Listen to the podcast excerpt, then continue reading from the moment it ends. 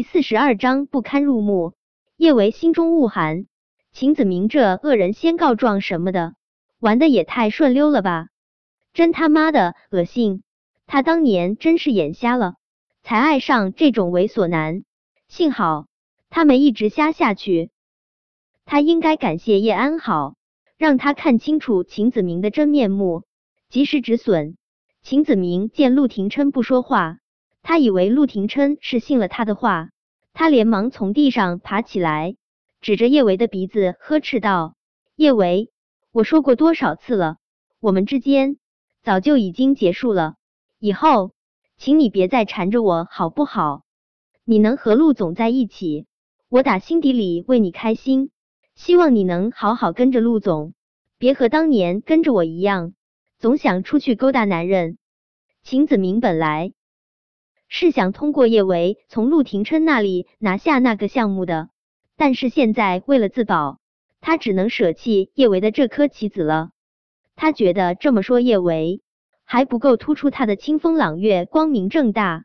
他顿了顿，接着说道：“叶维，你好自为之。”叶维，叶维觉得今天晚上遇到秦子明，他还是有收获的，毕竟。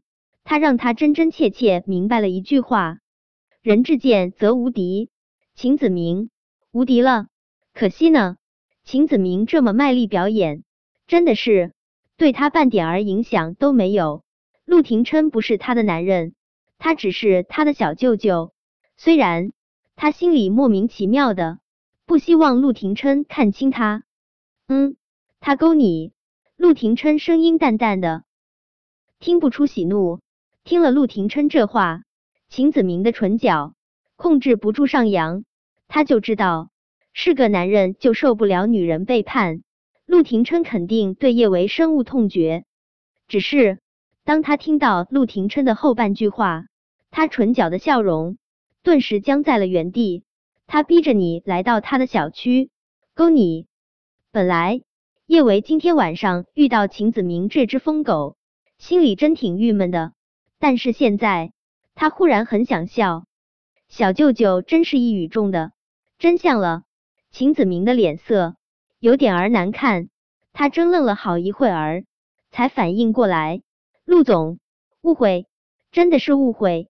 我会来他的小区，是他告诉我说有很重要的事情要当面跟我说。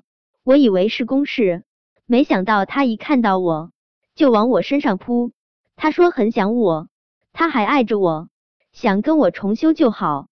陆总，我是个正常的男人，他这么主动向我投怀送抱，我真的没把持住。陆总，你要相信我，这次的事真的是个意外。秦子明这话真是再次刷新了叶维的三观。人要脸树要皮，秦子明真的是完全不要脸啊！叶维以为。秦子明都说到这份上了，陆廷琛会有点儿相信他的话。出乎意料的是，陆廷琛冷冷一笑，眉眼冷凝，如同雪凝成冰。呵，他口味似乎还没那么重。叶维再也忍不住，爆笑出声。小舅舅再一次真相了，他口味的确是没那么重。秦子明这种恶心又油腻的男人，他还真下不了口。陆廷琛这话。说的直白又不留情面，秦子明面上不由得有些挂不住，他的俊脸一阵青一阵白，但他惧怕陆廷琛的势力，有气也不敢发作。听着叶维的笑声，秦子明的脸色更加难看，他干脆一不做二不休，彻底毁掉叶维的名声。他阴恻恻的看了叶维一眼，看向陆廷琛的时候，眸中又带着低声下气的真诚。陆少。我知道你不相信我，但是我说这些话都是为你好。叶维这个女人没你想象的那么简单，我是不想让你被她给骗了。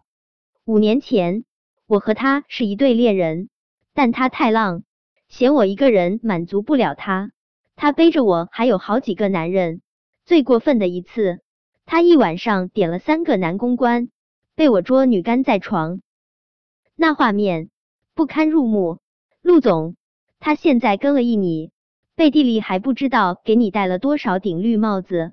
陆总，我是真心不想你被一个女人耍得团团转。知道我不相信你还这么多废话，滚！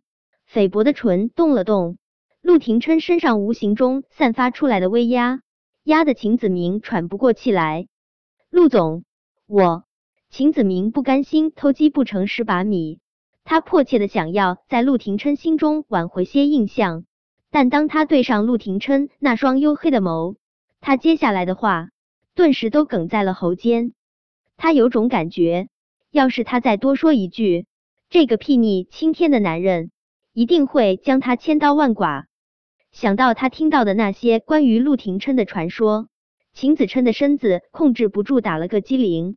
他恨恨的看了叶维一眼，就快步往小区外面走去。叶维，都怪叶维，若不是他，陆廷琛也不会对他印象这么差。能不能拿下陆氏的那个项目？对秦氏至关重要，他绝对不会让一个女人阻挡了他前行的路。就算是不择手段，那个项目他也势在必得。秦子明刚才说的那些话真挺难听的，陆廷琛也不知道究竟信了几分。叶维不知道该怎么向陆廷琛解释，沉吟了片刻，他只是轻声对着他说道：“小舅舅，今晚的事，谢谢你。”其实叶维还想问，他怎么会恰巧出现在这里？是不是过来找他？但想到他已经答应韩景要试着接受他了，这话他没有问出口。他现在该做的就是努力接受韩景，给梁小芷一个完整的家。至于小舅舅，他只是他不该有的奢念。你很喜欢他啊？叶维没想到陆廷琛会忽然这么问。不由一愣，反应过来后，他低声说道：“那是以前的事了。”嗯，你以前眼光很差。陆廷琛心里莫名有点儿闷，他想要抽烟，但手按在烟盒上，又收了回来。